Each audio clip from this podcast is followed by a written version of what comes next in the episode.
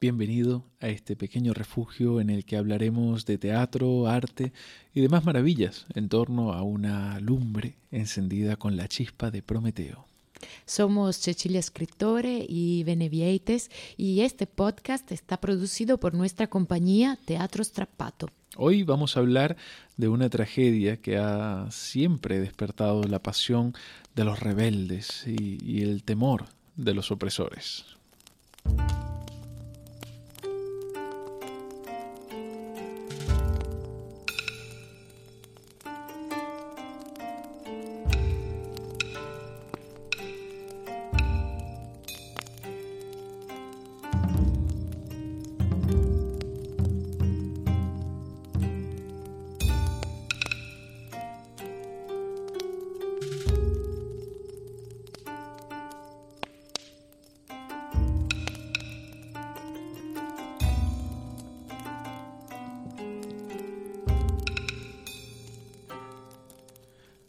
Allí donde un paladino de las causas perdidas alce su voz ante los potentes, se recordará y vivirá el espíritu de Antígona, símbolo de la justicia que dicta la conciencia, del amor incondicional de una hermana, de la aceptación de la injusticia sin doblegarse ante ella. Hoy nos vamos a sumergir en este mundo, en este conflicto interno en cada uno de nosotros. En el episodio anterior nos preparábamos para este momento. Nos armábamos con una definición de justicia, con una reflexión sobre la ley. Lo hacíamos porque sin estas herramientas no podemos acercarnos a Antígona. Nos arriesgamos a hacer una lectura fácil, banal, inmediata, de una historia poliédrica que requiere, requiere la voluntad de moverse, de, de, cambiar constantemente de punto de vista, de ponerse en los zapatos de cada uno de los personajes. Empecemos por entrar un poco en la trama de, de Antígona. Tomaremos como punto de partida la versión original, la de, la de Sófocles. Hace un par de episodios hablamos de Medea, citando a Eurípides, el, poeta trágico rebelde. Hoy cambiamos un poco de registro. Hoy estamos en el, en el mundo de Sófocles. Y para no extendernos mucho hablando eh, del autor, podríamos tomar prestado de la poética de Aristóteles eh, una línea que nos lo define muy bien. Y cito. Sófocles dijo que él pintaba a los hombres como deberían ser y Eurípides como realmente eran. Bueno, no, es una gran biografía, pero por el momento nos vale para encuadrar a este nuevo compañero de viaje llamado Sófocles. Ahora Volvamos a la trama. La, historia de Antígona es parte del ciclo tebano, ciclo que nos lleva a encontrar a Edipo, su padre, y a una serie de trágicos eventos que parecen eh, casi un juego cruel del destino. De hecho, este tema del destino en la tragedia también lo trataremos más adelante. Eh, encontraremos más de cerca a Edipo y, entraremos, eh, y, bueno, ya tendremos ocasión de, de entrar en su historia, ¿no? Pero hoy nos ocupamos de Antígona, de su hija, Edipo tuvo cuatro hijos, Eteocles, Polinices, Ismene y Antígona. Tras la muerte de Edipo, su hijo Eteocles ocupa el trono de Tebas. Polinices, su hermano, sintiéndose legitimado a reinar en Tebas, se presenta aliado con un ejército extranjero en las puertas de Tebas para derrocar a su hermano. El conflicto entre ambos hermanos es algo más complejo. Hay, de por medio la maldición del padre, un acuerdo de reinado alternado, pero lo que hoy nos preocupa es, eh, eh, para lo que hoy nos preocupa esto es, digamos que esto es secundario. Lo importante es que ambos hermanos se enfrentan y ambos mueren en una lucha cuerpo a cuerpo. Un terrible fratricidio. El tío de Eteocles ocupa el trono de Tebas. Él es el siguiente en la línea de sucesión. Y se llama Creonte. Creonte ordena un gran funeral para honrar a Eteocles, que murió defendiendo la ciudad. mientras que condena el cadáver de Polinices a ser abandonado, insepulto, hasta ser devorado por los animales carroñeros. Tengamos en cuenta que este castigo es en realidad cuanto proporcionado desde una perspectiva griega. Era el peor de los castigos posibles, el de dejar un cuerpo abandonado, pero también el, traicionar a la patria, a la propia ciudad, era el peor delito posible en en el mundo griego. A fin de cuentas, Polinices había atacado su propia ciudad con un ejército extranjero. En el mundo griego eso es, eso es lo peor que se puede hacer. Creonte era el tío y nuevo rey, y ordena que nadie toque el cadáver de Polinices. Es una orden, es ley. Antígona, la hermana de ambos, ignora la prohibición y acude a enterrar a su hermano. Es capturada por los guardias y llevada ante el rey Creonte. Creonte es intransigente, no permite que nadie toque el cadáver del traidor. Antígona también es intransigente, está determinada a dar sepultura a su hermano. Para Antígona está fuera de discusión. Ese vínculo de sangre la obliga. Esa, esa ley eh, imposible de escribir, imposible de atrapar en palabras, esa ley se lo ordena.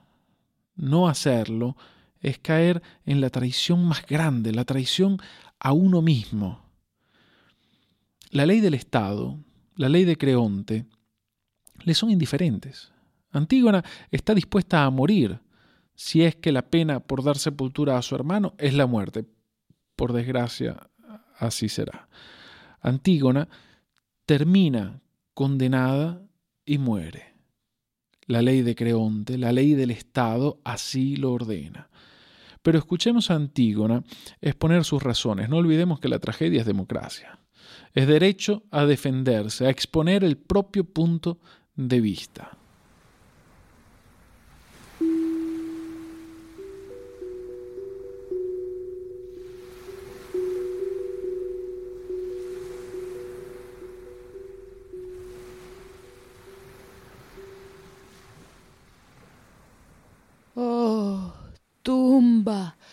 Oh cámara nupcial, oh subterránea morada que me aguardó por siempre. Hacia ti van mis pasos para encontrar a los míos, infinito número de los cuales, acabados de mala manera, ha acogido en el mundo de los muertos Perséfone, la última de los cuales yo, y la más miserable. También yo voy allí abajo, antes de que se cumpla la vida que el destino me había concedido. Sin embargo, me alimento en la esperanza, al ir, de que me quiera mi Padre cuando llegue, sea bien recibida por ti, Madre, y tú me aceptes, hermano querido, pues vuestros cadáveres yo con mi mano los lavé, yo los arreglé, sobre vuestras tumbas yo hice libaciones. En cuanto a ti, Polinices, por observar el respeto debido a tu cuerpo, he aquí lo que obtuve. Y sin embargo, a juicio de los inteligentes, no hice otra cosa que tributarte las honras debidas, ni aunque se hubiera tratado de unos hijos nacidos de mí, ni de un marido que muertos se estuvieran descomponiendo, nunca contra la voluntad del pueblo hubiera asumido este doloroso papel. Pues bien, ¿en virtud de qué ley digo esto? Simplemente porque marido Muerto uno, otro habría podido tener, y hasta un hijo del otro nacido, de haber perdido el mío. Pero muertos mi padre ya y mi madre, en el Hades los dos, no hay hermano que pueda haber nacido. Por esta ley, hermano, te honré a ti más que a nadie. Pero a Creonte esto le parece mala acción y terrible atrevimiento. Y ahora me ha cogido así entre sus manos y me lleva sin boda, sin himeneo, sin parte haber tenido en esponsales, sin hijos que criar, sino que así, sin amigos que me ayuden, desgraciada, viva voy a las tumbas de los muertos, por haber transgredido una ley divina? ¿Y cuál? ¿De qué puede servirme, pobre, levantar ya mis ojos a los dioses? ¿A qué aliado llamar que me auxilie? El caso es que mi piedad me ha ganado el título de impía. Y si las medidas tomadas contra mí son bien vistas por los dioses, entonces yo, que de ello soy tildada, reconoceré mi error. Pero si son los demás que van errados, entonces que no lleguen a sufrir un daño mayor que el que me infligen contra toda justicia.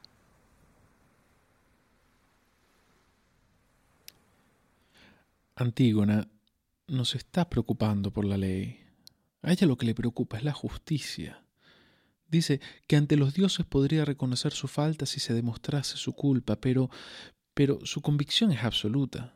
Está haciendo lo que es correcto, no lo que es legal, sino lo que para ella es correcto y justo. Este punto es clave. En en el episodio pasado estuvimos hablando de cómo la ley tiene que tender a la justicia. Esto, esto requiere un diálogo, un diálogo que no encontramos entre Creonte y Antígona. Creonte representa la ley. Polinices ha atacado la ciudad con un ejército extranjero, es un traidor, ha de ser castigado y la ley prevé el peor de los castigos. Todo lo demás está fuera de discusión. Creonte tiene, los, tiene ojos, solo para la ley. Ha confundido ley con justicia. Ha perdido de vista que la ley es un medio, no puede ser nunca un fin. Pero no tenemos que pensar en Creonte como el malo de la película. Eso sería, en realidad eso sería un grave error. Porque hay que ponerse en sus zapatos. Tenemos que comprender lo que piensa Creonte. El Estado debe su orden a la ley si dejo que se entierre al traidor, a quien nos quiso invadir, ¿qué estímulo encontrarán otros traidores en esta clemencia, en esta compasión? Antígona habla de los dioses, de una justicia por encima de la ley. Creonte habla del Estado, del orden social. Esto es entonces el simple choque de dos visiones irreconciliables, un choque que lleva a la destrucción. Eh, no, esto es la tragedia. Esto es la pregunta difícil que nos tenemos que hacer a nosotros mismos, sin prisa de darnos una respuesta, con voluntad de, con voluntad de meditación. Decía la, la poeta y filósofa María Zambrano, y cito, el conflicto trágico no alcanzaría a hacerlo, a ingresar en la categoría de la tragedia si consistiera solamente en una destrucción, si de la destrucción no se desprendiera algo que la sobrepasa, que la rescata. Y de no suceder así, la tragedia sería nada más que un relato de una catástrofe o una serie de ellas, que a lo más ejemplifica el hundimiento de un aspecto de la condición humana o toda ella.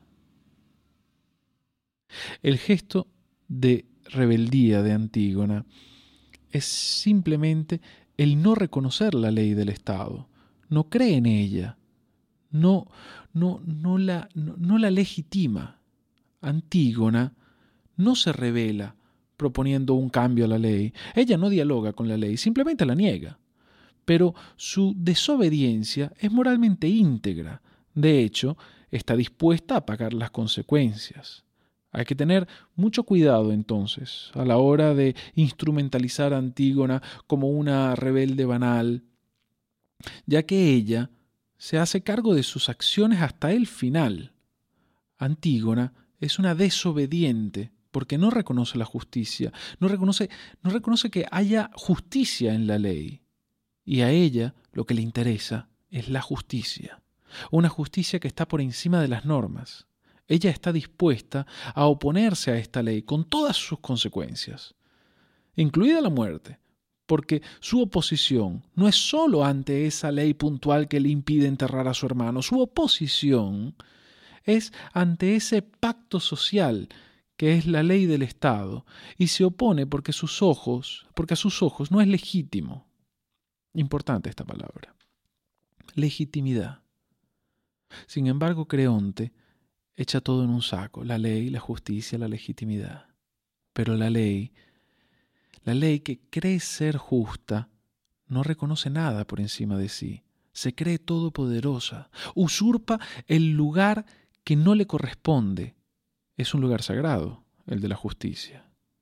Entonces recordamos al filósofo Massimo Cacciari cuando dice que la ley que sustituye a la justicia es la ley del totalitarismo. Es, es la ley incapaz de reconocer una autoridad moral superior, incapaz de ver que es en el diálogo entre lo humano y lo normativo que ha cabida la justicia el diálogo que acepta la contradicción, el dilema que se abre constantemente entre, entre lo justo y lo legal. El poder totalitario niega este diálogo y peca de soberbia, de ibris, lo llamaban los griegos, es el peor pecado, el pecado de ibris, eh, de, prepotencia, de insolencia, de soberbia. Es un pecado serio el ibris y Creonte cae en él y será castigado. Jean Anouilh, importante, un importante dramaturgo francés del siglo XX, compone su Antígona en una de las, pues que es una de las más bellas entre, entre, entre las versiones recientes de este, de este drama, y él la, la compone en el año 1942, durante la ocupación alemana. Un éxito Tremendo. Los franceses se reconocen en Antígona, los alemanes en Creonte. Ambos se sienten los buenos de la historia. Ambos reconocen a su favorito eh, como un personaje consagrado a su causa. Evidentemente ninguno de los dos se ha detenido a pensar lo suficiente.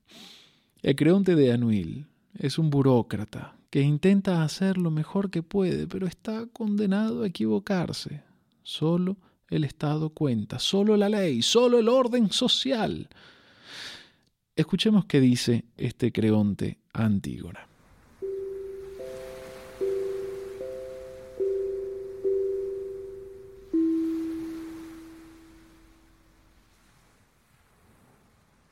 Quiero que sepas los entretelones de este drama en el que ardes por desempeñar un papel. Ayer hice grandiosos funerales a Eteocles. Eteocles es ahora un héroe y un santo para Tebas. Todo el pueblo estaba presente. Los niños de las escuelas dieron todos los centavos de sus alcancías para la corona. Los ancianos, falsamente conmovidos, magnificaron con trémolos en la voz al buen hermano, al hijo fiel de Edipo, al príncipe leal. Yo también pronuncié un discurso y todos los sacerdotes de Tebas en pleno, con la cara de circunstancias y los honores militares. Era preciso. Como te imaginarás, no podía darme el lujo de tener un bribón en ambos bandos. Pero voy a decirte algo que solo yo sé, algo horrible. Eteocles, ese premio a la virtud no valía más que Polinices. El buen hijo también había intentado hacer asesinar a su padre. El príncipe leal había decidido también vender a Tebas al mejor postor. Sí. ¿Te parece gracioso? Ahora tengo la prueba de que la traición por la cual el cuerpo de Polinices está pudriendo al sol, Eteocles, que duerme en su tumba de mármol, se preparaba también a cometerla. Es una casualidad que Polinices haya dado el golpe antes que él. Teníamos que vernoslas con dos ladronzuelos de feria que se engañaban uno al otro mientras nos fumaban a nosotros y que se degollaron como dos pillos que eran por una cuestión de cuentas. Pero he tenido que convertir en héroe a uno de ellos. Entonces mandé a buscar sus cadáveres entre los otros. Los encontraron abrazados, por primera vez en sus vidas, sin duda. Se habían ensartado mutuamente y después la carga de la caballería argiva les pasó por encima. Estaban hechos papilla, antígona, irreconocibles. Hice recoger uno de los cuerpos, el menos estropeado de los dos, para los funerales nacionales, y di orden de que dejasen podrir el otro donde estaba. Ni siquiera sé cuál, y te aseguro que me da lo mismo. Antígona no es un personaje, es un sentimiento que a lo largo de la historia ha movido las entrañas de grandes artistas, que han sentido la necesidad de contar su versión de los hechos. Brecht con su metáfora del Tercer Reich, Sófocles con su sublime y cruel idea del destino, Anuil con, con su equilibrada, humana y empática visión de los opresores y los oprimidos. Todos ellos y muchos más han sentido que Antígona tenía derecho a volver a hablar y a defender su visión del mundo todos ellos han prestado sus plumas a este espíritu inmortal para que nunca se deje de oír la voz de quien clama justicia. Y es que si damos por válida esta idea de una ley que tiende hacia la justicia, que es que, que, se interpreta y se aplica inspirada por la justicia, entonces tenemos que aceptar también que cuando la ley pierde el norte, cae en las manos de la burocracia, peca de ibris, de soberbia, entonces la justicia ha de gritar. Ha de hacer todo, absolutamente todo lo que esté en su mano para hacerla volver en sí, para restablecer esa sana relación. Antígona acude cada vez que la llaman, cada vez que la, la injusticia de la ley se hace inadmisible, Antígona vuelve y grita, grita en todos los idiomas y, y, en todos los tiempos. Antígona es ese grito que no podemos ignorar. Hemos de estar atentos, prestar mucha atención y reconocer Antígona porque hay millones en el mundo, hay millones que mueren con su condena, inmoladas en su causa, bajo la sordina de la seguridad, del orden, de la ley. Hay que agudizar el oído. En Teatro Strapato hemos creado nuestra versión de Antígona. Es parte de la trilogía Tragedias Antiguas, Dramas Contemporáneos. contemporáneos. Piezas radiofónicas que he escrito porque creo que las cosas importantes, los temas importantes, tenemos que tratarlos siempre y de mil maneras. El diálogo no puede cristalizarse. Hemos de seguir hablando de estas cosas porque son vitales. Y nuestra Antígona es llevada ante un tribunal. Declaran ella, Creonte, el guardia, Tiresias, pero no hay peor sordo que el que no quiere oír estos, estos radiodramas que estamos creando en Teatro Strapato están pensados para ser emitidos en radio y en cuanto se programen os informaremos eh, a través de las redes sociales en caso de que los queráis escuchar. De, todas formas, en nuestra página de Patreon compartimos con quienes nos apoyan el proceso de creación y una especie de preestreno privado de todas estas piezas. Si te apetece, échale un vistazo a nuestro Patreon y si decides apoyarnos, te estaremos muy agradecidos.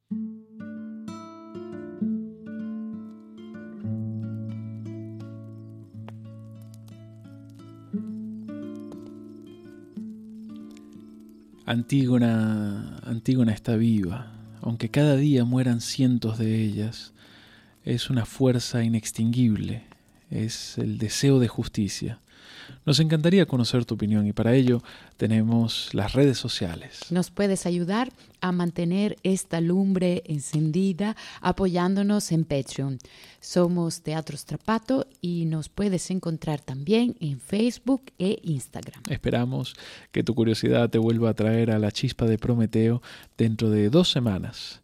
Nos acercaremos a otro gran dilema en la tragedia griega y no solo el dilema de los idiotas. Suscríbete y ya verás de qué se trata. Os deseamos unos días con muchas chispas y fuegos maravillosos.